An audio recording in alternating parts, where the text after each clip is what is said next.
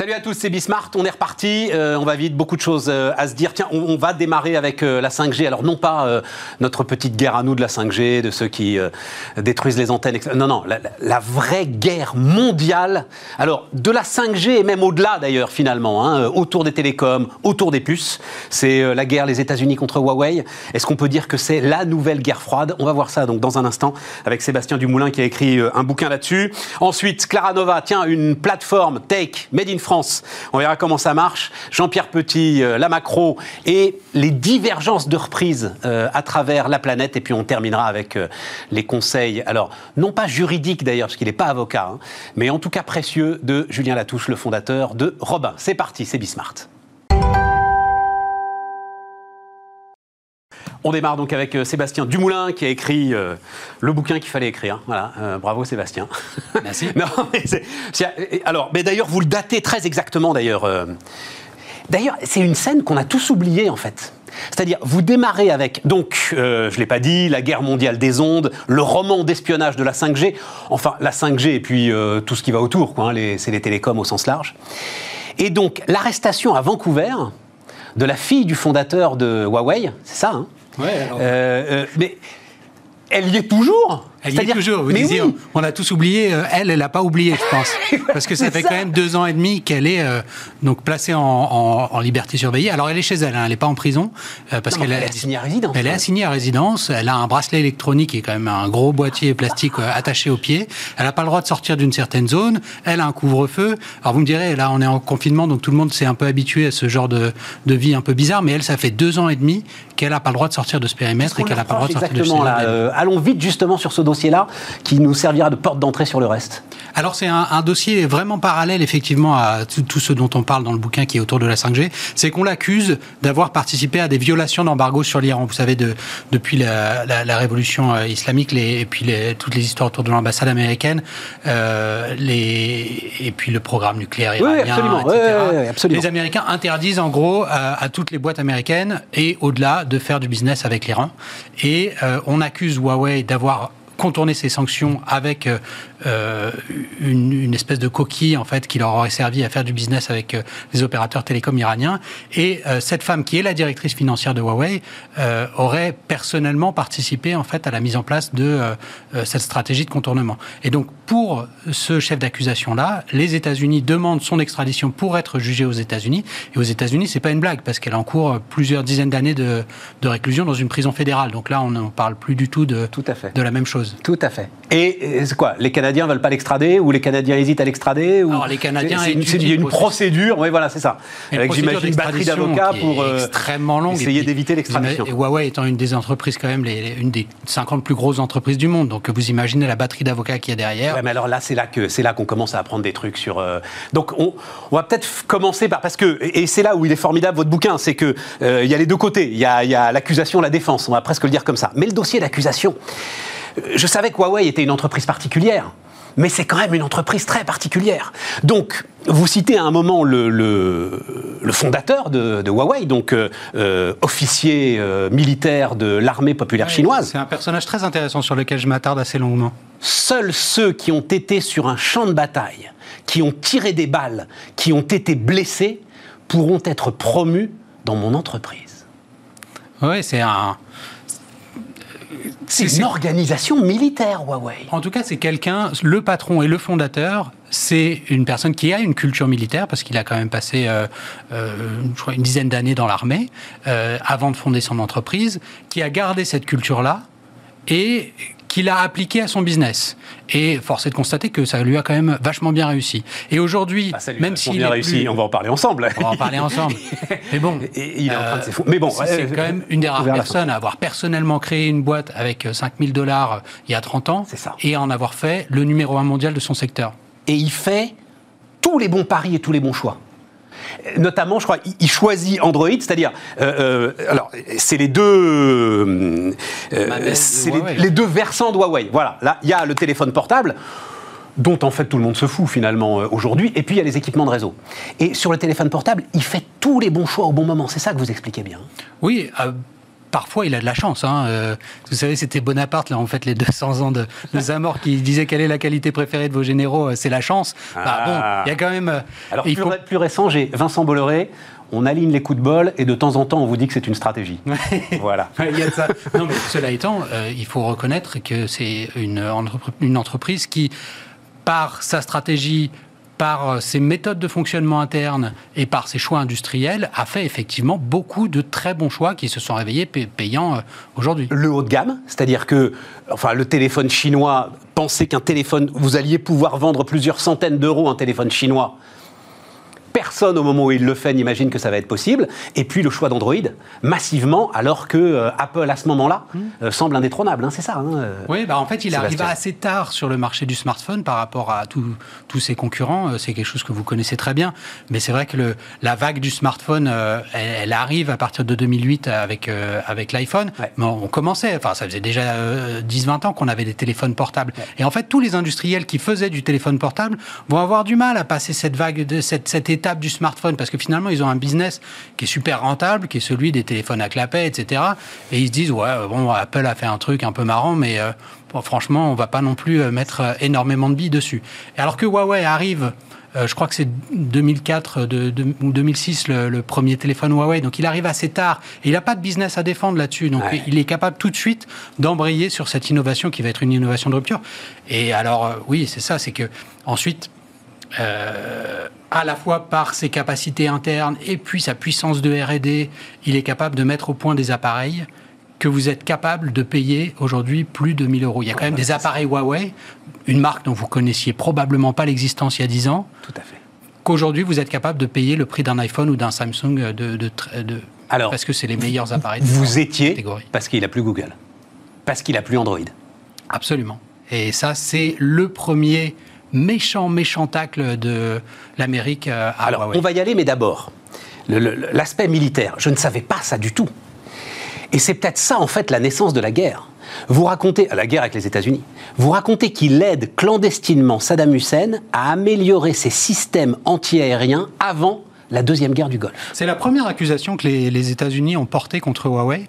Et c'est assez, assez curieux parce que c'est quelque chose dont on ne se rend pas compte, effectivement. On a l'impression, en tout cas moi, en tant que journaliste télécom aux échos, c'est un. Le, le- je sais qu'il y a des bisbilles entre Huawei et les États-Unis, mais globalement, j'ai l'impression que tout ça, ça éclate à cette date dont on parlait tout à l'heure, qui est le 1er décembre l'arrestation de- 2018, voilà, c'est ça. avec l'arrestation de la PDG. On se dit, waouh, qu'est-ce qui se passe? Euh, Tout d'un coup. euh, euh, on a l'impression que Huawei est devenu le principal ennemi de- des États-Unis, en tout cas de l'Amérique de Donald Trump à l'époque. Et on, se- dit, bah, c'est quand même curieux, cette boîte, ça fait longtemps qu'elle est là. Euh, Quand on va au congrès Télécom, c'est un des, plus gros acteurs. Euh, Il est partout dans nos réseaux. Bon, pourquoi? Et en fait, quand on se penche sur l'histoire, on réalise que ça date pas d'hier. C'est donc Huawei, c'est une entreprise qui a 30 ans, mais dès, ses tout débuts, en fait, les États-Unis l'ont eu dans le collimateur. Sans doute en partie. Ouais, enfin, euh, s'il a fait ça quand même. euh, enfin, et d'ailleurs, vous expliquez très bien qu'il n'est pas du tout sûr que ce soit le pouvoir chinois qui lui ait demandé d'aider Saddam Hussein. Il l'a peut-être fait juste par appât du gain, juste parce que c'était un bon marché et qu'il allait gratter euh, quelques millions là-dessus. En tout cas, c'est ce que c'est ce que disent les analystes de l'époque et c'est des, c'est des trucs que j'ai redécouverts en fait en allant creuser le dossier et c'est vraiment extraordinaire de regarder ça avec euh, avec euh, 20 ans de recul. C'est-à-dire que euh, les analystes américains qui regardent cette situation disent bon alors là on a une boîte qui est quand même assez extraordinaire qui s'appelle Huawei. Euh, elle va potentiellement poser problème aux États-Unis. Euh, si on veut euh, la contenir, il faut peut-être faire en sorte de lui montrer en fait qu'on est capable d'agir contre elle en lui coupe, en la privant de ses fournisseurs. Et ce qui est incroyable, c'est que 20 ans après, on se retrouve la prédiction de dire que Huawei allait être un énorme problème pour les États-Unis, c'est réalisé, et la prédiction de dire il faut la couper de ses fournisseurs, elle se trouve réalisée. Pardon d'employer cette expression, il n'y en a pas d'autre. Il a joué au con, là, pour le coup. S'il a fait ça, s'il a effectivement aidé Saddam Hussein, dans le climat de l'époque. Enfin. En même temps, vous savez, comme beaucoup d'accusations américaines dans ce, dans ce, dans ce le- dossier, comme beaucoup d'accusations américaines dans ce dossier, on n'a jamais les preuves. Non. Donc, mais euh, enfin, il y a des éléments qui sont troublants, que vous expliquez très bien quand même. Bien sûr, et les Américains se font un plaisir de vous les mettre sous le nez. Ouais. Mais quand on leur demande des éléments tangibles, en leur disant, bah, vous vous accusez quand même une des plus grosses boîtes mondiales et la plus grosse boîte de tech chinoise d'être un vecteur d'espionnage et d'être un danger pour nos réseaux, on leur dit, mais est-ce que vous avez des preuves qui nous ont espionnés? On nous dit, non, non on n'a pas de preuves, mais on n'a pas besoin de preuves. En fait, Euh, il suffit de regarder l'environnement juridique en Chine pour comprendre que c'est que c'est très dangereux. Et C'est un agent des services secrets chinois ou pas? Ce qui, il n'y a aucun moyen de le savoir. Aucun moyen de le Il n'y a savoir. aucun moyen de le savoir. Par contre, ce qu'il faut bien Là, réaliser, c'est qu'il n'y a pas d'entreprise privée en Chine au sens où on l'entend chez nous en Occident. Et donc ça, c'est quelque chose que les agences de sécurité ont dû intégrer. L'Europe a dû intégrer, l'ANSI dont vous parlez a dû intégrer. Et en fait, dans que ces cas Guillaume, ils alors c'est. Guillaume Poupard, c'est ça, hein, le Ouais, patron de l'ANSI, dans une interview aux Échos d'ailleurs très intéressante et je dirais presque assez impressionnante. Euh, il se prononce pas sur le fait de savoir si c'est un agent des services secrets chinois. En revanche, il dit s'il y a un ordre de Pékin, alors il pourra couper le robinet. Il pourra couper le robinet de la technologie, en fait. Il pourra couper le robinet de la 5G. Et c'est pour ça que euh, nous devons faire attention. En tout cas, ce qu'il dit, c'est qu'il ne faut pas être naïf et qu'il ne faut pas imaginer que ça n'arrivera jamais.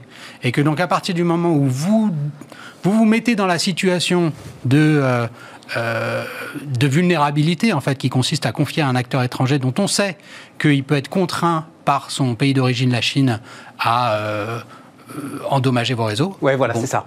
Euh, si vous vous mettez dans cette situation de vulnérabilité, vous en êtes responsable. Donc, il faut prendre les devants et il faut faire en sorte que ça n'arrive pas. Alors, il y a énormément de choses. hein. Euh, Vous citez un chiffre de... C'est 75 milliards de dollars de subventions sur 30 ans reçus par euh, Huawei. Alors ça, c'est un autre axe. On voit que les États-Unis, ils essayent tout. hein. Je vous ai parlé tout à l'heure de l'Iran. Parce que ça aussi, c'est les États-Unis qui le disent. Ouais, c'est Ouais, bien sûr, ouais, ouais, c'est ça. On va, on va aller chercher, on va dire. Mais ça, c'est une accusation qui est quand même plus large, à la fois sur. Le, alors, il y en a deux qui sont que je mettrais un peu dans cette même catégorie. C'est tout ce qui est de, de l'ordre de euh, l'espionnage industriel, de dire vous nous avez piqué nos idées pour pour faire de pour pour devenir euh, ensuite des mastodontes. Donc vous êtes allé vous êtes allé regarder ouais. les secrets industriels des Américains et vous les avez repris à votre compte de manière illégale. Ça, c'est la première chose. Et euh, le deuxième, c'est ce dont vous parliez juste à l'instant. subventions, les 75 milliards de dollars. De dire, euh, vous avez réussi parce que les banques chinoises vous ont mis des fonds à disposition qui faisaient qu'on était dans une situation qui était euh, euh, pas du tout concurrentielle euh, face euh, à, à- à d'autres groupes internationaux qui auraient voulu avoir les mêmes contrats que Ouais, vous. Et donc vous arrivez, vous êtes capable de faire des deals avec des pays en disant, euh, je, vous finis- je vous fournis vos infrastructures télécom et puis je vous les finance à des taux qui défient toute concurrence. Et donc, euh, dans ces conditions-là, euh, c'est- pas équitable. Voilà. C'est pas équitable. Alors c'est vrai qu'il a profité lui d'un effondrement total de l'industrie américaine sur euh, sur ce secteur. C'est-à-dire que vous citez, c'est vrai quand euh, vous mettez Motorola, Nortel, Lucent, Cisco. Et moi qui ai plus de 50 ans, j'ai grandi avec ces entreprises-là qui étaient des qui étaient des forteresses, monstres. des monstres, des forteresses. Motorola. Et qui ont Et qui ont péri corps et bien. On ne sait pas trop ce qu'il en reste. Pendant que Huawei, lui, allait en fait taper les zones blanches américaines. C'est ça. Il allait s'installer en fait là où personne ne voulait s'installer. Alors, il a fait ça à peu près partout. C'est-à-dire que son prom- c'est une stratégie qu'il a répliquée partout euh, où il est allé. Il a commencé en Chine en disant, parce qu'il faut bien se rendre compte que dans les années 80, donc euh, Huawei arrive sur le marché, euh, il n'est pas tout seul. Il y a ces géants dont on parle, dont des géants français. Il y a Alcatel qui est présent en Chine à l'époque, qui est un, très gros fournisseur d'équipements télécom. Donc Huawei, quand il commence, bon, il a conçu son, son, premier commutateur, les grosses armoires qui, servent à faire des, échanges téléphoniques. Et il essaye de le fourguer aux opérateurs télécoms en Chine, mais personne n'en veut. Euh, euh, même en Chine, on n'a pas, on fait pas confiance à, euh, au petit gars du coin qui a monté son, son produit technologique, quand bien même il vous dit qu'il est extraordinaire. Et donc, ce qu'il va faire, c'est qu'au lieu d'aller attaquer les grands marchés où il sait qu'il a aucune chance, il va aller dans les campagnes reculées, parce qu'à l'époque, c'est Y compris en Chine. hein. voilà, il y a 30 ans, la Chine, c'est quand même très différent. Bien sûr. Donc, il va à des endroits où personne ne va. Et il arrive là à vendre ses équipements. Et en fait, ces équipements sont bons. Et voilà. Et ils, sont bons et ils sont pas chers. Parce qu'ils sont conçus en Chine, parce qu'ils sont produits en Chine. Et là, bah, ça va être euh, la vague qui monte petit à petit. Et euh, une fois que, que ça se sait, finalement, qu'il y a un industriel local qui fait des très bons produits pas chers, euh, bah, il commence à rafler les, les- contrats en Chine. Ensuite, il réplique cette stratégie à l'international en allant sur des marchés un peu périphériques. Donc Huawei omniprésent en Afrique. Huawei est très présent en Amérique du Sud. En fait, surtout ces marchés un peu émergents. Son premier marché, ça a été la Russie. Et ensuite, il va arriver par la périphérie jusqu'à ces marchés un peu stratégiques. Et euh, la poule aux œufs d'or, voilà, pour Huawei, ça a été l'Europe. Sébastien, alors il nous reste euh, deux minutes. Deux questions rapides. D'abord, donc il est privé maintenant en fait des puces euh, américaines et taïwanaises d'ailleurs. Est-ce qu'il est en danger de mort? Ah oui, il est, enfin, on voit qu'il opère un virage stratégique, mais qui est très compliqué. On voit que les sanctions, elles ont mis du temps à prendre effet parce que euh, d'abord. Euh, euh, je, vais vous citer. Alors, il n'est pas dans votre bouquin, mais quand ils ont publié leurs résultats annuels, c'était il y a à peu près un mois. Eric Zhou, donc c'est il y a des PDG tournants de Huawei, c'est ça, hein, l'un des trois PDG tournants de Huawei. Une structure assez compliquée, oui. Nous nous attendons pas du tout à ce que les sanctions américaines contre Huawei soient levées. Nous pensons que nous allons vivre et travailler sous ce régime pendant longtemps. Dans ce contexte, notre stratégie est donc de survivre et de nous développer malgré tout Alors, ils ont quand même des atouts. Hein. Euh, ils ont 50 milliards de cash. Ils ont une R&D qui est une des cinq plus grandes au monde. Euh, ils ont un marché intérieur avec un milliard d'habitants et les plus grands opérateurs télécoms du monde. Donc, ils sont pas morts vous me disiez, est-ce qu'il c'est un arrêt de mort Mais à l'international, c'est vraiment, vraiment très compliqué. Et cette question des semi-conducteurs, on voit bien aujourd'hui qu'elle est partout, euh, qu'elle pénalise euh, les constructeurs d'automobiles euh, comme des Oui, mais c'est différent. C'est, là, c'est un problème de production qui va être réglé dans six mois, dans un an. Hein. Huawei, c'est pour, Huawei, pour longtemps. Absolument, oui. Et alors, la deuxième question, c'est est-ce que pour vous, cette la nouvelle guerre froide, c'est-à-dire est-ce que à travers Huawei, les Américains visent en fait la Chine et à bloquer le développement technologique de la Chine? Moi, j'en suis persuadé. C'est aussi ça qu'essaie de montrer le bouquin. C'est montrer que Huawei, c'est le premier élément euh, parce que c'est le plus visible, parce que Huawei, c'est l'entreprise technologique chinoise qui sait le plus exporté à l'étranger. Il y a des très grands groupes chinois, mais il n'y a aucun groupe de cette taille-là qui a réussi à avoir une aussi forte présence à l'étranger. Il n'y a aucun groupe de cette taille-là, aucun groupe technologique qui a réussi à être le numéro un mondial sur son secteur et qui a réussi à prendre une position où tout d'un coup il devenait dangereux pour les Américains. Et donc ils ont commencé à taper sur celui-là, donc le 1er décembre 2018 comme on disait, et ensuite avec les sanctions à partir de 2019. Mais on voit que depuis, en fait, ça s'élargit. ZTE mais ça va bien au-delà des télécoms, en fait. Euh, c'est-à-dire, ça va sur les câbles sous-marins, ça va sur les boîtes de semi-conducteurs, ça va sur. Euh, là, récemment, euh, Biden a, a, mis des, sanctions sur les fournitures d'équipements pour des, des entreprises de supercalculateurs, donc les très grosses armoires informatiques qui servent à calculer euh, la, météo, ou, mais aussi les trajectoires de missiles balistiques. Donc c'est une guerre technologique. C'est une guerre technologique et que Biden euh, poursuit dans la lignée de Trump. Il n'y a eu aucun affaiblissement. Et euh, voilà, je pense que cette date du 1er décembre 2018 par laquelle on a commencé notre conversation, elle sera un jour dans les livres d'histoire parce qu'elle elle prélude quelque chose d'assez énorme entre la Chine et les États-Unis. Et ça a l'air d'être une sacrée nana quand même. Hein elle était, vous racontez, vous la citez d'ailleurs, euh, euh, opérant la filiale de Huawei en Côte d'Ivoire au moment de la guerre en Côte d'Ivoire. la même, attention. Hein on parle pas de la même. On parle pas de la même Non, non, non. non ah Opérant la filiale de la, Côte d'Ivoire, euh, c'est la, responsable aujourd'hui de la France, euh, qui est une personne extrêmement intéressante aussi. Mais cela dit, euh, la directrice financière de Huawei est effectivement quelqu'un d'assez extraordinaire par son parcours déjà, parce que elle naît... rapidement, rapidement, on est au bout, Dans cette famille, dans la misère, et elle suit l'ascension de son père de manière extraordinaire. Elle se coule finalement dans le moule occidental, ça devient euh, une personnalité des affaires, la numéro 2 d'un groupe international, et tout d'un coup, le ciel euh, lui tombe sur la tête et on l'arrête. Et c'est pas moi qui le dis, c'est son, c'est son avocat à Vancouver qui disait c'est un peu comme si euh, la Chine arrêtait Sheryl Sandberg, la numéro 2 de Facebook. Quoi. Il y a vraiment. et en plus de ça, c'est la fille du patron. Sébastien Dumoulin, donc ça s'appelle La guerre mondiale des ondes sur Bismart.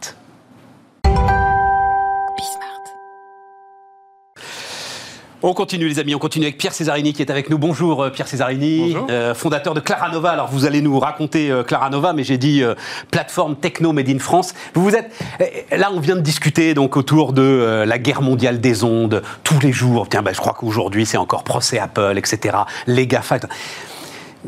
Vous allez me raconter, vous faites 400 millions d'euros de chiffre d'affaires, vous, hein, aujourd'hui, Pierre. L'année dernière. Ce sera un peu plus cette année. Ça va être 600 cette année, c'est ça? Non, pas tout à fait. Pas tout à fait, mais, mais plus vous vous sentez quelque part euh, euh, pris en étau, pris en otage euh, par l'ensemble de ces masses mondiales que l'on décrit? On ne peut pas raisonner comme ça. Alors, vas-y. Pour la petite histoire, moi j'ai bossé 10 ans chez Apple aux États-Unis. Donc je viens de ce monde-là. J'étais, je pense, le premier développeur Apple en France dans les années 80. À l'époque où Apple c'était le camp du bien avant que ça devienne comme aujourd'hui le camp du mal. Ça n'a je pas, plaisante. ça n'a pas changé en fait Bon, mais depuis. moi, je vois- alors, les gens, les dites- gens le, le- le comprennent pas.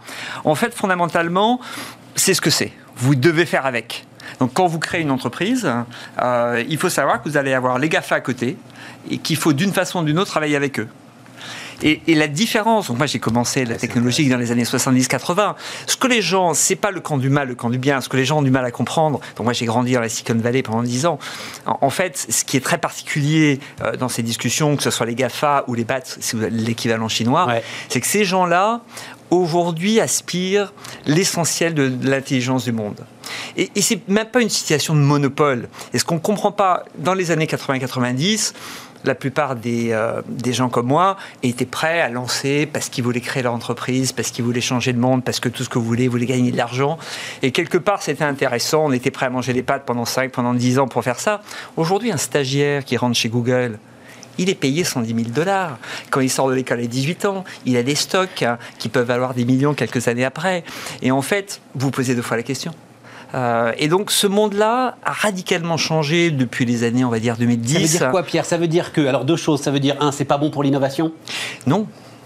C'est-à-dire que ces gens-là ne peuvent plus. Enfin, ils vont prendre toute l'innovation, je dirais, technologique, ce qu'on appelle la deep tech au général. Donc aujourd'hui, quand vous sortez, moi j'ai plein, enfin, un de mes meilleurs amis euh, euh, a fait, était premier à Normal Sup, euh, l'un des grands spécialistes d'intelligence artificielle. Il travaille pour Microsoft à Montréal. Il est plus en France. Ouais. Et donc ces gens-là aujourd'hui vont travailler pour Microsoft, pour Apple, pour Google, pour Facebook. Et ça veut dire que pour Clara Nova, pour toi, Pierre Cisarini, c'est encore plus compliqué de les recruter. De les recruter.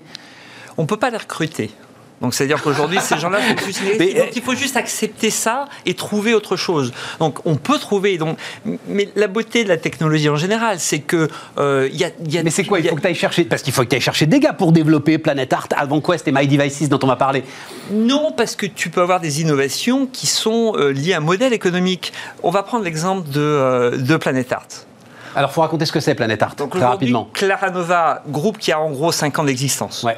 euh, sur lequel, post-avant Quest, on, on, l'a- on a levé une vingtaine de millions d'euros. Et en 5 ans, on est passé de zéro à quasiment 500 millions. Vous avez fédéré, agrégé trois gros éditeurs de logiciels, on peut dire ça comme ça? Non, pas du tout. On a, on a, on a redémarré à zéro. Ce qu'il faut comprendre aujourd'hui, Claranova n'a plus rien à voir avec ce que était avant Quest. Il n'y a plus de chiffre d'affaires qui viennent d'avant Quest. Il n'y a plus d'idées qui viennent d'avant Quest. Donc aujourd'hui, Mais il y a la marque toujours. On a gardé en termes de SEO le nom d'AvantQuest sur la partie éditeur de logiciels, mais AvantQuest, aujourd'hui, les logiciels que l'on vend n'ont plus rien à voir avec ce que faisait AvantQuest. D'accord. Et, et on revient pas sur le passé, ce qu'a fait Bruno était très bien. Bruno Drieb, hein, euh, euh, voilà, C'est- un autre monde. L'intérêt, et c'est un concept qui existe assez peu en France. Donc aujourd'hui aux États-Unis, euh, la notion de retournement, de restructuration est quelque chose d'intéressant qui se fait. Il y a des créations, il y a des retournements. J'ai connu dans les années fin des années 90, Apple n'allait vraiment pas très bien. Ah ouais. Euh, donc on, on a tendance à l'oublier aujourd'hui, mais Ouais, c'était pas en dépôt de bilan, mais ça vendait des cubes beiges pas très intéressants avant que, que Steve revienne. Donc il- toutes les entreprises ont des cycles. D'accord? Donc avant quoi c'était dans un cycle bas. Non, non, mais sortons, sortons de, de- On- on- d'AvantQuest, etc. Racontez-moi l'aventure Claranova. Donc et aujourd'hui, Racontez-moi com- comment vous c'est arrivez un- à développer justement, après tout ce que vous venez de m'expliquer, passionnant, sur euh, la fuite des cerveaux, on va dire ça comme ça, et la fuite des talents, comment est-ce que vous arrivez à développer une plateforme techno made in France? Alors, aujourd'hui, Claranova, c'est trois sociétés hétérogènes. Et en fait, on couvre l'ensemble de la problématique de la technologie finalement depuis 30 ans. On fait du logiciel, d'accord? On fait euh, des applications mobiles et on fait de l'IoT, une plateforme IoT. Trois sociétés indépendantes Objet sur connecté IoT, je le traduis. pour-. Donc on est sur les trois grands domaines de la technologie. Depuis 30 ans, vous avez du logiciel. La grande révolution demain sera l'Internet des objets. C'est pas encore là, c'est en train d'arriver. Et donc aujourd'hui, on, on a décidé, euh, et c'était un choix un peu particulier, mais de couvrir l'ensemble de cette problématique. Et en fait, euh, donc au sein de la partie logicielle, on, on a un peu euh, capitalisé sur une certaine compétence, sur une partie des Alors. équipes. Mais vous prenez Planet Art, quand vous Ah, dites alors, Julie, acteur global de l'e-commerce personnalisé. Voilà, donc on, on est parti d'une idée. Pierre, j'y ai passé une heure sur votre site, j'ai pas compris. Donc, on fait quelque Je suis chose sûr que tu peux faire un pitch en 5 minutes, ouais, On- même on 2 a- minutes. voilà, on, on est suffisamment âgé pour savoir que dans les années 80-90, quand on prenait des photos, on allait chez le marchand, on donnait la pellicule, ça nous coûtait 50 francs, on avait 25 photos qui marchaient pas. Paradoxalement, ce qui s'est passé depuis que Apple a inventé l'iPhone, depuis que les smartphones existent, on a arrêté d'imprimer nos photos. On n'imprime plus nos photos. On a vaguement une imprimante, mais ça marche pas. On a une idée d'une simplicité absolument abyssale qui était de dire on va redonner aux gens la possibilité de simplement commander leurs photos. Aujourd'hui, il y a à peu près 3 milliards de photos qui sont prises tous les jours. Donc tous les jours, à peu près 3 milliards de photos sont prises. 3, 4 milliards, on peut en discuter. Oh c'est à peu près, ça vous donne à peu près un ordre de, grandeur. L'exadéluge, disait Didier Aujourd'hui, l'ensemble de ces photos, ça va où? Ça va sur les réseaux sociaux, ça va sur... Euh, euh, c'est envoyé par mail. Mais comme je dis toujours, ma mère, euh, chère femme au fin fond de la Corse, du côté de Chervionne, elle n'est pas sur Snapchat, elle n'est pas sur Facebook. Tout ce qu'elle veut, c'est une photo des petits-enfants qu'elle puisse mettre sur son frigidaire. Et ça, paradoxalement, depuis les années 2000, on a arrêté de le faire. Donc on a une idée simple, et c'est souvent ça qui est intéressant, c'est pour ça qu'on ne s'est pas battu dans la deep tech. On a fait une application mobile qui permet aux gens de commander des photos. Imprimée donc celle-là. Imprimée, voilà. physiquement chez physiquement, chez soi. On l'a fait. Alors, on a été les premiers au monde à disrupter le monde de l'impression avec un modèle mobile intermédiaire. C'est-à-dire qu'on a fait dans l'impression euh, de photos en l'occurrence ce qu'a fait Uber dans les transports. C'est-à-dire on va chercher des clients et on a des prestataires. Et l'idée était tellement, ça paraît simple dit comme ça, mais l'idée était tellement puissante. En 5 ans, on a imprimé quand même 3 milliards de photos. C'est un business qui l'année dernière faisait 300 millions d'euros. En parlant d'une idée. L'impression photo, qui paye l'impression photo? Donc aujourd'hui, c'est la solution au monde la moins chère pour commander vos photos. Voilà. Euh, ça s'appelle Free Prints parce qu'on vous offre 1000 photos, mais quelque part vous payez les frais de port, mais ça paye un peu le reste. Mais fondamentalement, c'est la solution la moins chère au monde en trois clics pour commander les photos. Donc là encore, je vais me promener avec les enfants dans la forêt, euh, je prends des photos, je rentre chez moi, en trois minutes j'ouvre, j'essaie de trois Mais pourquoi e-commerce personnalisé? Donc ça, c'était ce qu'on a créé il y a cinq ans. Aujourd'hui, on a eu tellement de succès dans la photo, donc on a commencé par les photos, après on a fait des livres photos, après on a fait des cadres, après on a fait des cartes de vœux, et aujourd'hui on a développé un écosystème à travers des prestataires euh, en circuit court, euh, sur lequel on a tellement de volume, on est capable d'avoir des prix intéressants. Et la nouvelle vision qu'on est en train de développer autour de ce qu'on appelle la mass customization ou l'e-commerce personnalisé, c'est de dire que en fait e-commerce c'est quoi? C'est des solutions, des produits qui sont faits en Chine, le plus souvent millions d'exemplaires, qu'on met sur un bateau, qu'on envoie à travers le canal de Suez et qui arrive chez vous euh, quelques jours après, et vous avez le meilleur coût possible, fondamentalement, que vous achetez sur Amazon. Ce qu'on développe à côté, c'est un nouveau concept qui va permettre de pouvoir euh, commander des objets qui sont similaires, mais qui auront la spécificité d'être à votre image. Donc une photo, un livre photo, par définition, c'est vos images. Mais aujourd'hui, on a racheté des sociétés qui font des mugs, qui font des t-shirts, mais ça peut être des fournitures, ça peut être un certain nombre de choses. Donc tout ce que vous avez aujourd'hui chez vous, finalement, vous avez peut-être un jour envie d'avoir quelque chose de personnalisé. Aujourd'hui, on est dans un monde où les gens n'ont plus envie d'avoir euh, le même euh, fauteuil Ikea, le même tableau. Et donc notre idée, parce qu'on est passé... C'est de mettre mon, ma tronche sur le fauteuil Ikea. Non, c'est pas mettre votre tronche, mais peut-être d'avoir votre tissu qui correspond... Euh, euh, euh, à, votre tapis qui correspond éventuellement d'avoir un tableau qui correspond exactement euh, dans la dimension à votre pièce. et donc l'idée, c'est vraiment, et toujours basé sur des circuits courts, sur des partenaires, on a quelques milliers de, prestataires aujourd'hui à travers le monde, qui sont capables de développer, d'imprimer localement ou de construire localement. Mais par exemple, demain, un canapé, vous pouvez vous envie qu'il soit un peu plus haut, un peu plus bas, qu'il soit un peu plus large, un peu plus haut. Et on s'appuie aussi sur la capacité à pouvoir customiser assez facilement toute une série d'objets. Euh, et en fait, l'idée, si vous voulez, elle est là. Donc, de cette idée simple sur le photo, qui a été un beau business qu'on a développé, on a cette vision un peu plus large qui, demain, euh, pourra toucher n'importe quel type d'objet. Ça veut dire quoi, alors, Pierre? Ça veut dire que pour exister dans la tech, en fait, euh, il faut trouver comme ça, il faut être malin finalement, c'est un peu ça l'idée. Il faut trouver des niches, il y a partout des petites portes d'entrée qui ne sont pas euh, préemptés par euh, les géants. Il faut comprendre. Dont on nous dit qu'ils Il faut comprendre le modèle économique qui existe. Donc quand vous voyez Uber, ça sert à rien d'aller faire la même chose. Mais fondamentalement, vous prenez euh, pourquoi Uber existe? Parce que votre téléphone est un GPS. Quelle est la principale raison pour laquelle les gens achètent un téléphone aujourd'hui? Pas pour téléphoner, pour prendre des photos. ah oui, c'est vrai. Aujourd'hui, l'argument numérique par jour. Et, ça va en grandissant. Mais aujourd'hui, l'argument de vente, regardez les pubs à la télé. C'est vrai, vous avez raison. Euh, l'argument de vente, c'est quoi? C'est le meilleur appareil photo. Et donc, et, bien sûr, qui est soutenu par les réseaux sociaux, par le développement d'ensemble de, de, ces types de solutions. Et donc aujourd'hui, on achète fondamentalement, avant tout, euh, votre téléphone, Huawei ou Apple, pour la qualité de l'appareil photo. Et c'est là où les gens se battent. Euh, et, donc, c'est un vrai sujet. Et votre, donc, votre téléphone est un GPS, donc vous pouvez appeler un taxi, mais c'est un appareil photo, et vous prenez beaucoup de photos, mais finalement, cette dimension un peu physique euh, n'existait plus, on l'a remis au goût du jour. C'est une idée qui paraît simple, mais quand il y a 5 ans, on a dit on va faire des photos pas chères, plus ou moins gratuites, les gens rigolaient. Aujourd'hui, il n'y a pas une société française qui est passé de 0 à 400 millions avec 20 millions d'investissements. Allez, euh, il, nous reste 3 minutes. Euh, un mot, par exemple, sur My Devices. C'est le, Donc, My Devices. Mais vraiment rapidement. Enfin, juste peut-être pour aller dans cette idée, Pierre, pour conclure de. Typiquement, donc, sur les objets de connectés. niche que vous avez trouvé. Sur les objets connectés, vous avez des dizaines de milliards d'investissements qui existent aujourd'hui à travers le monde. Et en gros, dans les objets connectés, vous avez des gens qui font des composants ou les objets connectés en eux-mêmes. Vous avez les gens qui font les réseaux. La spécificité de l'IoT tient à la, à la, Ce sont de nouveaux réseaux qui font des choses différentes, différentes de la 4G, de la 5G. D'accord? Euh, Et ces gens-là aujourd'hui, euh, ça s'appelle Intel, ça s'appelle Huawei, ça s'appelle Sprint, ça s'appelle investissent des milliards de dollars. Nous, on a levé 20 millions, on ne peut pas jouer là-dessus. Euh, par contre, ce qu'on en fait, on a développé ce qu'on appelle une plateforme. On appelait ça un operating system il y a quelques années. Mais votre information qui est émise à travers un réseau par objet connecté, il faut bien qu'elle arrive quelque part. Et donc nous, on a créé l'operating system des objets connectés avec une différenciation d'avoir fait vraiment un operating system au sens où on a la seule solution au monde euh, qui a été plébiscitée par Microsoft, par Sprint, par T-Mobile, qui vous permet de connecter n'importe quel objet sans rentrer trop dans les détails, aujourd'hui, des gens comme Marriott nous choisissent parce qu'on est capable d'adresser toute la problématique que vous avez dans un hôtel, la gestion du chaud, du froid, de la présence, euh, le suivi des personnes. alors ça, c'est un autre aspect intéressant de votre stratégie. C'est que, par exemple, Marriott, euh, euh, aujourd'hui, vous avez justement des GAFA qui font ces operating systems pour euh, Mais aucun d'entre IoT. aujourd'hui ne fait un operating system pour l'IoT. Oui, et puis peut-être que Marriott, il n'a pas envie non plus de confier l'ensemble de l'ouverture de ses portes à Google ou à Amazon. Et effectivement, donc eh aujourd'hui, typiquement les, les, mondes connectés, on n'a pas forcément envie que ça soit loqué chez Google, sur Apple.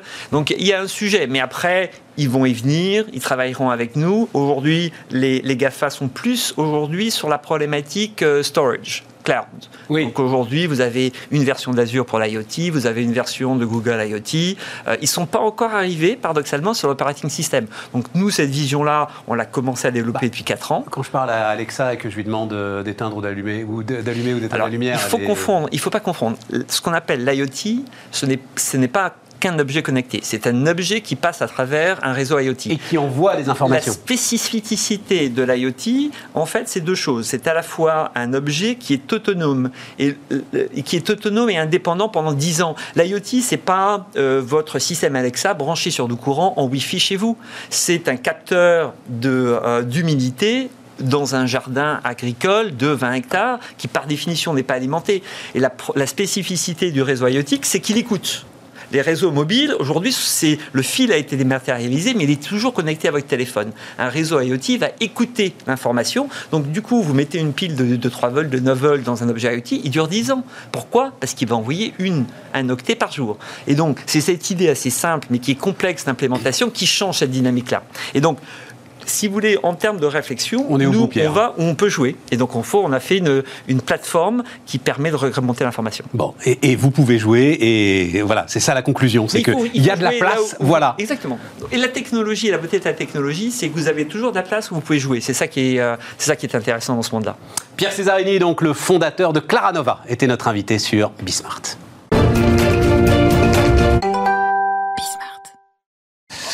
On repart, on repart avec euh, Jean-Pierre Petit, le président des Cahiers Verts de l'économie. Salut Jean-Pierre. Salut Stéphane. Alors, euh, qu'est-ce qui t'intéresse là dans cette Il y a une ambiance de reprise un peu quand même, hein, de ah reprise, de rentrée, de tout ça. Enfin, ça repart quoi. Voilà. Ah, ça dépend où. C'est un peu sujet. Alors c'est ça, le premier sujet. Ah oui, effectivement, parce que si on regarde au premier trimestre, tu as, une croissance mondiale de l'ordre de 3, alors qu'au quatrième trimestre c'était 7,5, donc euh, c'est moins bien. Le, grosso modo, c'est moins bien. Et là-dedans, les. Oui, mais justement, là, on, on, est, on, on redémarre un ah trimestre qui va nous amener à 7,5 quoi. Là, on va être plutôt euh, de l'ordre de 6 parce qu'il y a deux blocs qui seront encore en grosse difficulté là au, deuxième trimestre dans le monde. Hein. C'est l'Amérique latine et l'Inde, l'Asie du Sud. Donc euh, tout ça bah, à cause de la pandémie principalement. Hein. L'Inde seulement ou toute l'Asie du Sud? Ça s'étend euh Non, le Pakistan, Bangladesh, pas terrible. C'est moins pire que l'Inde, mais c'est pas terrible. Ça, tu vois, Inde, Pakistan, Bangladesh, ça fait 20 1% à peu près de la population mondiale. Mais alors, sur le PIB mondial, c'est triste à dire, hein, mais c'est 4,5%, tu vois. Les États-Unis, c'est l'inverse, c'est 4,5% de la population mondiale, mais c'est 29% de la consommation. Alors, c'est ma Donc, première a- question, ça. Je voyais, pas- donc, euh, on a eu les, les PIB là pour le, pour le premier trimestre. Oui. Donc, le PIB US, je parle sous ton contrôle, hein, il est à peine 1% inférieur à ce qu'il était en 2019. 0,9, ouais, 0,9. voilà. Euh, nous, le les- PIB zone euro est moins 5,5. Moins 5,5. Bah ouais, il n'y a pas photo. Hein, Il n'y a euh, pas photo, mais alors, c'est un truc, ça, c'est. Je me gratte la tête. Ces histoires de retard. Tiens, voilà, dont on nous parle sans arrêt. Est-ce que c'est si important que ça, euh, ces histoires Ah bah, de, écoute, de euh, retard, d'être en retard? Je t'ai déjà dit euh, que c'était fondamental. Euh, timing is crucial pendant des années, des années, des années. Oui, mais ça, c'est pour acheter sur les marchés. Ça, Non, non, non, non, timing is pour crucial. Non, non, non, non. Ah oui, ça, ça, on peut le dire, mais ça va bien au-delà. Non, non, c'est même. euh, non, parce que euh, tu vas voir qui les gens qui étaient allés en dehors du marché du travail vont revenir. Tu vas, tu vas avoir des créations d'emplois canons au cours des prochains mois, plus d'un million, je pense, par mois. Et ces gens vont se réintégrer à la population active, vont se réintégrer dans le marché du travail, et donc vont vont euh, regagner des compétences, donc la productivité va augmenter. Ils n'ont pas, dé- ils ont pas coupé les dépenses d'investissement comme nous. Et les dépenses d'investissement, c'est fondamental pour la croissance potentielle. C'est pas seulement une question de, tu vois, Pour être, pour être clair et très très clair, et très tiens, clair. parlez à ceux qui nous regardent, ce différentiel entre 5,5 et 1, ça veut dire qu'il y a des entreprises de la zone euro qui vont perdre des parts de marché dans sûr. 6 mois par rapport aux entreprises américaines. Exactement. Voilà, c'est ça que Voilà. Et des gens plus malheureux aussi, hein, parce qu'à la fin du match, ça va dans la poche des gens. hein. Bien sûr, non, non, bah, évidemment, mais on est Non, bien mais d'accord je te l'ai déjà dit ici, je, je crois, dans, sur ce plateau. Euh, en 2008, au moment de Lehman Brothers, le PIB américain était à peu près au même niveau en dollars que le PIB de la zone euro. Bon, avant Covid, c'était à 21 000 et nous, on était toujours à 13 500. Ouais. Voilà. Et ben, ça veut dire que d'ailleurs, regarde, Et ça, c'est une accumulation justement de Bien retard. sûr, de retard, ben bien sûr. Les- Alors là, les retards à, à l'allumage, là, il y en a eu des quantités industrielles durant la décennie 2010, à cause de la crise de la dette souveraine et les erreurs de, de gouvernance dans la crise de la dette souveraine qu'on a imposées euh, à l'Europe, qu'on a imposé aux pays d'Europe du Sud, que l'Allemagne a imposé à l'Europe du Sud, cette politique déflationniste que fort heureusement cette année on va on va voir euh, le départ d'Angela Merkel, c'est probablement la meilleure nouvelle pour l'europe. Ça, euh, c'est ça. Mais ça, tu sais que t'es le seul à dire ça. euh, Je suis le seul, mais je suis Quand prêt elle va à- partir, ça va être un concert d'éloges, de louanges, de. Miss Europe, Non, non, non. etc. et tout. Enfin, c'est. les conneries habituelles, excuse-moi, mais les- les- complètement. t'es- Non, non, mais moi, je me des fois, t'es la- contrariant, mais là, t'es au-delà d'être contrariant. mais je me base sur la réalité. Hein, je, je, je ne base pas sur l'image, parce que les gens aiment bien Angela Angela Merkel, parce qu'elle elle semble. Richard humble. Das, parce que, euh, voilà, elle a ouvert les- etc. Elle l'ouvre pas trop, etc. Mais son, son bilan est catastrophique, y compris pour l'Allemagne. Elle a, elle a demandé des réformes structurelles aux pays euh, d'Europe du Sud, qu'elle n'a jamais, des réformes structurelles plutôt difficiles à mettre en place, qu'elle n'a jamais mis en place en Allemagne. Mais elle n'avait pas besoin. Tout va bien en Allemagne. Pourquoi elle aurait bien, imposé des réformes structurelles Mais, Enfin, tout va bien. Euh, Demande. euh, tu sais, en ce moment, il y a la campagne électorale. Ouais. Hein tu crois qu'il y a un haut degré de satisfaction sur l'état des infrastructures, notamment dans la partie orientale de l'Allemagne, sur euh, la, la transition climatique, sur le numérique, qui sont plus en retard que nous? Enfin, je veux dire, y y il y a plein de choses à faire en Allemagne qu'elle n'a pas faites. Euh, et en plus, elle porte une très grave responsabilité. Alors, dans, dans les, les, les- échecs de la gouvernance sur la crise de la dette souveraine en Europe du Sud, elle nous a imposé une, rigueur budgétaire euh, quasi éternelle, une rigueur monétaire euh, par l'intermédiaire de la BCE qui écoutait ce ce qu'elle racontait, une rigueur, une rigueur prudentielle qui a considérablement affaibli notre système financier par rapport au système financier américain. Elle nous a imposé la crise des migrants qui a un peu plus déstabilisé un pays comme l'Italie, qui a déstabilisé profondément l'Europe centrale. Re- re- regarde l'opinion des pays d'Europe centrale, la Hongrie, la Slovaquie, la Pologne, par rapport à l'Union Je ne européenne. sais pas si tu pouvais faire autrement pour les migrants. cata- Mais bien sûr que c'est qu'elle pouvait faire autrement. Je sais pas. Mais euh, bien sûr, elle a ouvert la porte en 2015. Bah, elle a ouvert une porte qui était déjà enfoncée. euh, il fallait, enfin bon, bah, il fallait réagir justement. Alors prendre son leadership pour faire l'inverse de ce qu'elle a fait, exactement. Quant à la transition euh, climatique, c'est scandaleux ce qu'elle a fait en 2011 lorsqu'elle a fermé euh, l'énergie euh, nucléaire, abandonné l'énergie d'origine nucléaire après euh, Fukushima. C'est hallucinant. C'est une erreur. C'est un truc pris, pris Oui, oui, de mais façon purement- là-dessus, on te dira qu'elle a été visionnaire, que les Belges sont en train Ah de faire la même chose, que les Suisses sont en train de faire la même chose, Ah bon que plus personne ne veut construire de réacteurs, que même en France, on a l'impression que euh, ça va être l'anathème sur celui qui euh, décidera de construire un réacteur nucléaire. Donc là-dessus, moi je suis d'accord avec toi, hein, euh, je referme le pas, mais tout le monde va te dire qu'elle a été visionnaire, Ah, que c'est l'énergie de l'avenir, une que- visionnaire que- comme ça, qu'elle a lancé l'énergie de l'avenir et que. enfin, L'Allemagne Bon, et l'Europe ont reculé. Euh, depuis 15 ans, et en grande partie à cause des erreurs de politique économique. Et ces erreurs de politique économique ne se rattrapent pas spontanément. Voilà, c'est ça, ça. c'est une grave erreur que de, de considérer ça. Et c'est terrible parce que, tu vois, Le temps perdu ne se rattrape plus. la pandémie, c'est un choc symétrique qui nous a autant frappé aux États-Unis qu'en Europe. Mais nous, on l'a beaucoup plus mal géré. Qu'est-ce que tu veux que je te dise? Voilà. Et cette année, alors, ils ont 6-4, mais au, deuxième trimestre. Qui, ils Les Américains? États-Unis, ils ont 6-4 au premier trimestre. On a moins 2,5 en zone euro en moyenne. Eux, ils vont avoir 10 au deuxième trimestre, où on va être autour de 7. 6-7, voilà, ils vont être encore à 10 au T3, ça va être extraordinaire ce qu'ils vont faire. Parce que c'est pas fini, le plan de, les plans de relance, il y en a encore. hein. J'ai l'impression. Voilà. Il y a le cinquième plan de relance. C'est ça. Je lisais ce matin maintenant un chiffre, une évaluation à 35% du PIB. Moi, je m'étais arrêté à 25.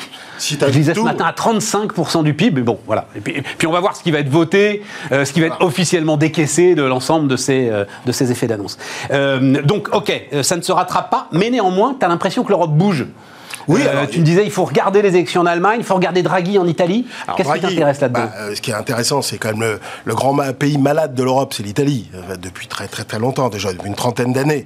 Donc là, avec Draghi, il a un consensus, il est populaire, il met en place des réformes, il a le soutien de l'Europe pour une fois. Alors là, pour le, tu vois que c'est- la reconnaissance des erreurs du passé. hein. Le plan de relance européen, c'est exactement la reconnaissance des erreurs du passé. Ah, ça, clair. Donc il a, et ben tu vois, donc euh, qui, qui va louer, euh, qui va faire les louanges de Angela Merkel? Tout le monde. Tout le monde. ouais, mais non, mais la bien-pensance, si tu veux, la bien-pensance, euh, centriste, euh, euh, cucul la praline, oui, ça, d'accord. Mais quand tu réfléchiras un petit peu plus euh, au fond des choses, tu verras que c'est une grave erreur. C'est la plus mauvaise. Moi, qui ai un peu étudié Non mais c'est la- bon, on a- ça y est, tu l'as rhabillé Non, pour l'hiver, Angela, vas-y. non, non, mais- Avançons. J'ai bien on aura l'occasion d'en reparler.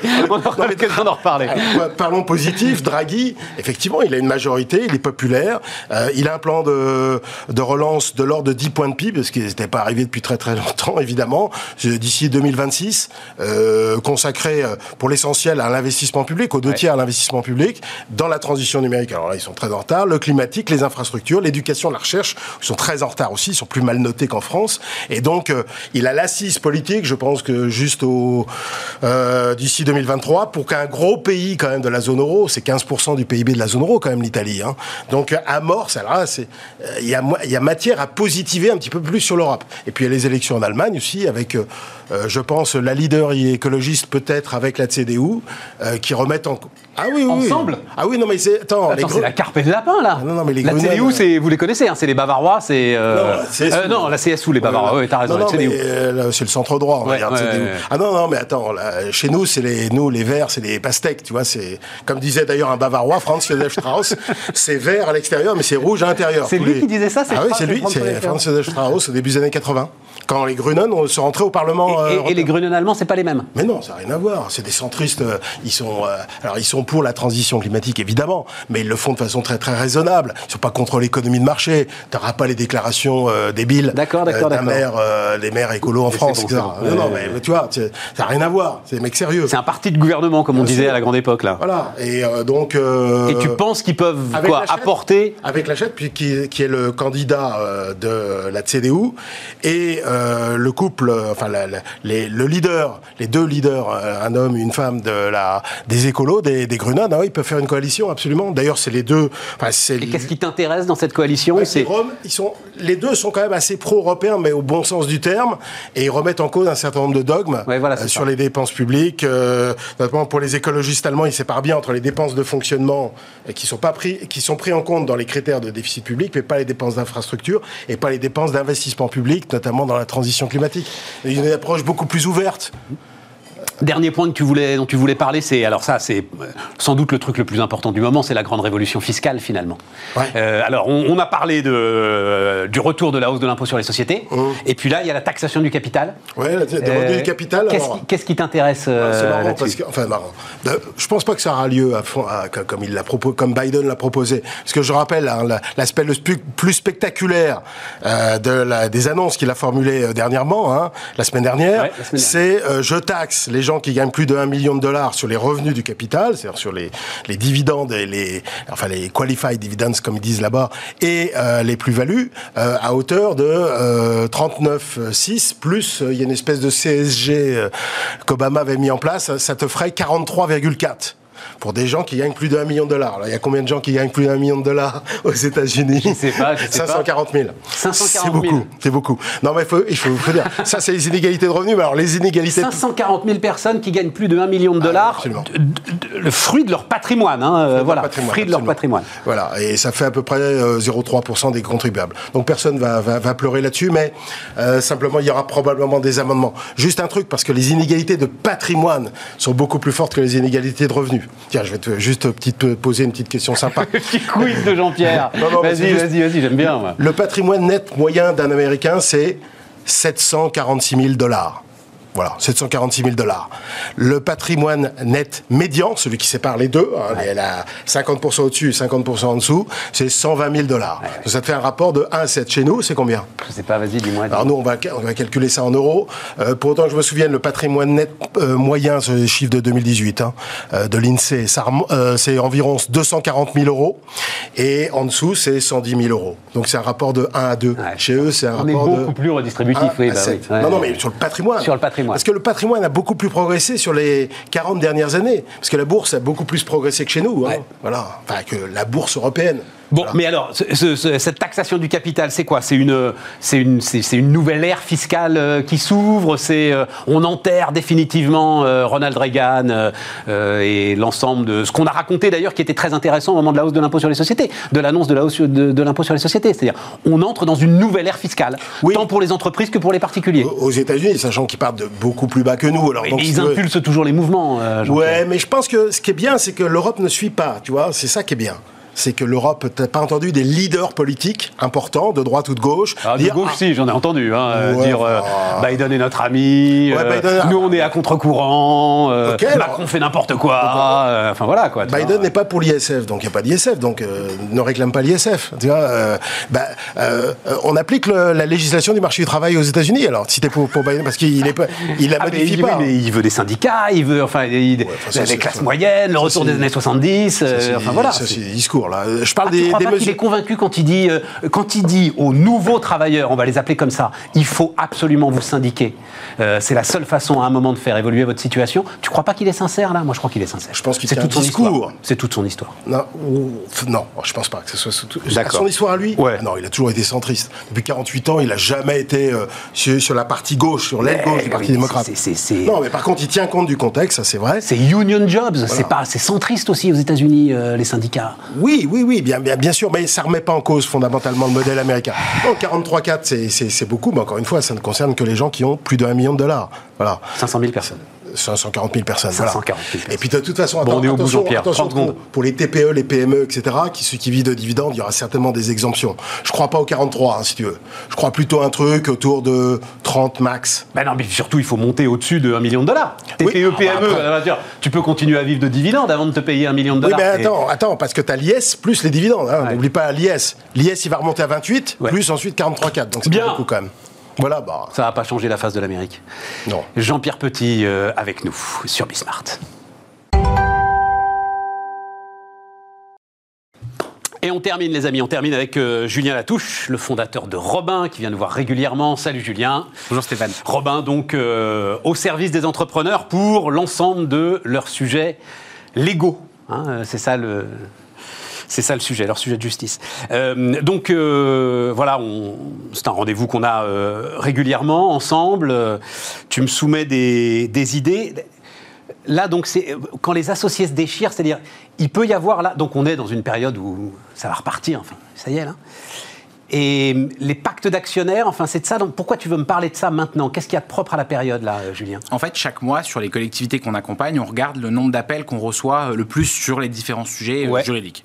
Euh, et en fait, quand on regarde pourquoi une entreprise euh, meurt, euh, souvent, à 30% du temps, c'est à cause de l'équipe. Ça, déjà, c'est un sujet de départ post-crise euh, pré-crise sanitaire.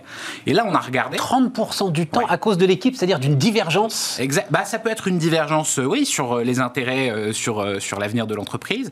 ça peut être, on n'est pas d'accord sur la vision. Ouais, ouais je comprends. et 30%, c'est beaucoup, là. Bah, l'équipe, c'est hyper clé. Hein. Je comprends, ce qui, mais, mais je ne pensais pas que c'était cette proportion-là. Ouais, vas-y, continue. Et donc, je, voulais qu'on puisse évoquer ce sujet-là, parce qu'au départ, quand on entreprend, bah, on réfléchit pas à comment ça va se passer quand ça va mal se passer. au départ, on est content, on entreprend, on se dit ça va être super, on a un super projet. Et en fait, souvent, on oublie ce petit outil juridique qui est indispensable, qui est le pacte d'actionnaires. Euh, donc, on fait des statuts euh, qu'on trouve sur Internet, et c'est plutôt bien pour le coup, et on, on se dit non, mais ça va aller puisqu'on se fait confiance. Et le sujet, c'est le sujet de la confiance, parce que quand on entreprend, faut pas faire confiance. Euh, on peut avoir des convergences d'intérêts, euh, mais par contre, la confiance, ça ne marche pas. Parce qu'au départ, euh, on, a confiance. Mais derrière, on a des sujets qui remontent chez Robin. Et là, on nous appelle toute la semaine pour ça. Sur, bah, concrètement, mon associé veut plus faire partie de l'aventure. on a pivoté, mais par contre, je suis plus en accord avec les intérêts. Voire même des entrepreneurs qui nous expliquent qu'en fait, bah, leur associé arrête de travailler, est parti à l'autre bout du monde en vacances. Et en fait, bah, quand ils regardent ce qu'ils ont dans les documents légaux de l'entreprise, ils disent Ah, mais on n'a pas fait de pacte.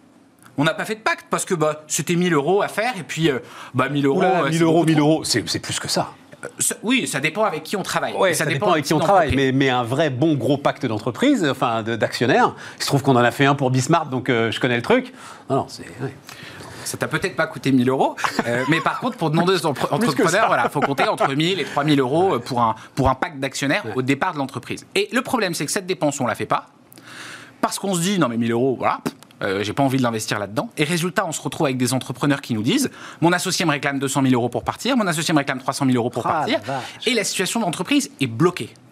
Et le pacte d'actionnaires, c'est quoi? C'est un outil qui ne doit 200 000 euros pour partir, ça veut dire quoi? Ça veut dire que le seul pacte qu'ils ont fait entre eux, c'est 50-50 c'est euh, j'ai la moitié des parts, t'as la moitié des parts, et donc je te réclame 200 000 euros. Pourquoi? Pour racheter mes parts, en fait. C'est ça le sujet? Ça peut être ça. Ça peut être ça? Euh, mais en fait, le 50-50 est très intéressant. Sa situation, par exemple, à éviter à tout prix. Euh, les avocats partenaires avec qui on travaille disent ne jamais faire 50-50. Ah, oui, bah oui, Pourquoi? Qu'est-ce que tu fais? ben, C'est ça. Et, en fait, l'enjeu de la relation entre associés, c'est pas de protéger la situation des associés, c'est de protéger l'entreprise. si demain tu te retrouves dans une situation complètement conflictuelle où personne n'est d'accord sur la vision, l'avenir de l'entreprise, et que le pacte dit ah bah il n'y a pas de pacte, donc du coup bah euh, il n'y a pas de solution. Et du coup, ça peut être des procédures extrêmement longues pour essayer de trouver une solution et l'entreprise qui n'avance pas. Et ce qu'il faut éviter à tout prix, c'est l'entreprise qui n'avance pas. Ça alors, et donc, ça veut dire quoi? Ça veut dire, euh, alors d'abord, est-ce qu'on peut rédiger un pacte euh, après la création de l'entreprise? Là, on t'écoute, on se dit, ah, c'est vrai qu'on l'a pas fait mais ce qui est intéressant avec le juridique, c'est que souvent quelque chose, on s'intéresse quand c'est trop tard. Euh, oui, c'est ça. Ah bah, c'est quoi le juridique et, ça, donc c'est le gros sujet à éviter. Donc euh, nous, les entrepreneurs qui nous contactent, nous disent, ah bah, je me suis dit que c'était pas nécessaire, et en fait, ils se rendent compte que c'est nécessaire. Donc, on n'est pas obligé de le faire dès la création de l'entreprise. Mais si on s'associe avec quelqu'un, euh, mieux vaut se mettre autour d'une table et déjà commencer par un espèce de brouillon, même si c'est pas un document contractuel. Le, pacte d'associés, c'est pas un document officiel, c'est un contrat, ce qu'on appelle un acte sous sein privé entre deux personnes, euh, qui, ou trois d'ailleurs, ou quatre, euh, qui mettent sur le papier un certain nombre de règles. Donc avant d'entreprendre, eh ben, euh, c'est peut-être pertinent de discuter avec son associé ou ses futurs associés et de se dire, OK, qu'est-ce qu'on fait si demain toi tu meurs Qu'est-ce qu'on fait si demain tu décides d'arrêter et de partir en vacances? Qu'est-ce qui fait que si demain on pivote complètement et que le modèle d'entreprise ne te plaît plus? Et en fait, il faut dresser ça. Il y a même la parce que je crois il y a la répartition des pouvoirs quelque part à, puisque tu dis, il faut pas que ce soit, il faut surtout pas que ce soit 50-50. J'ai compris. Mais ça veut dire qu'au moment de la création, euh, au moment de faire naître euh, cet enfant virtuel qu'est euh, une entreprise, il faut que tu décides qui va avoir la voix prédominante. Oui.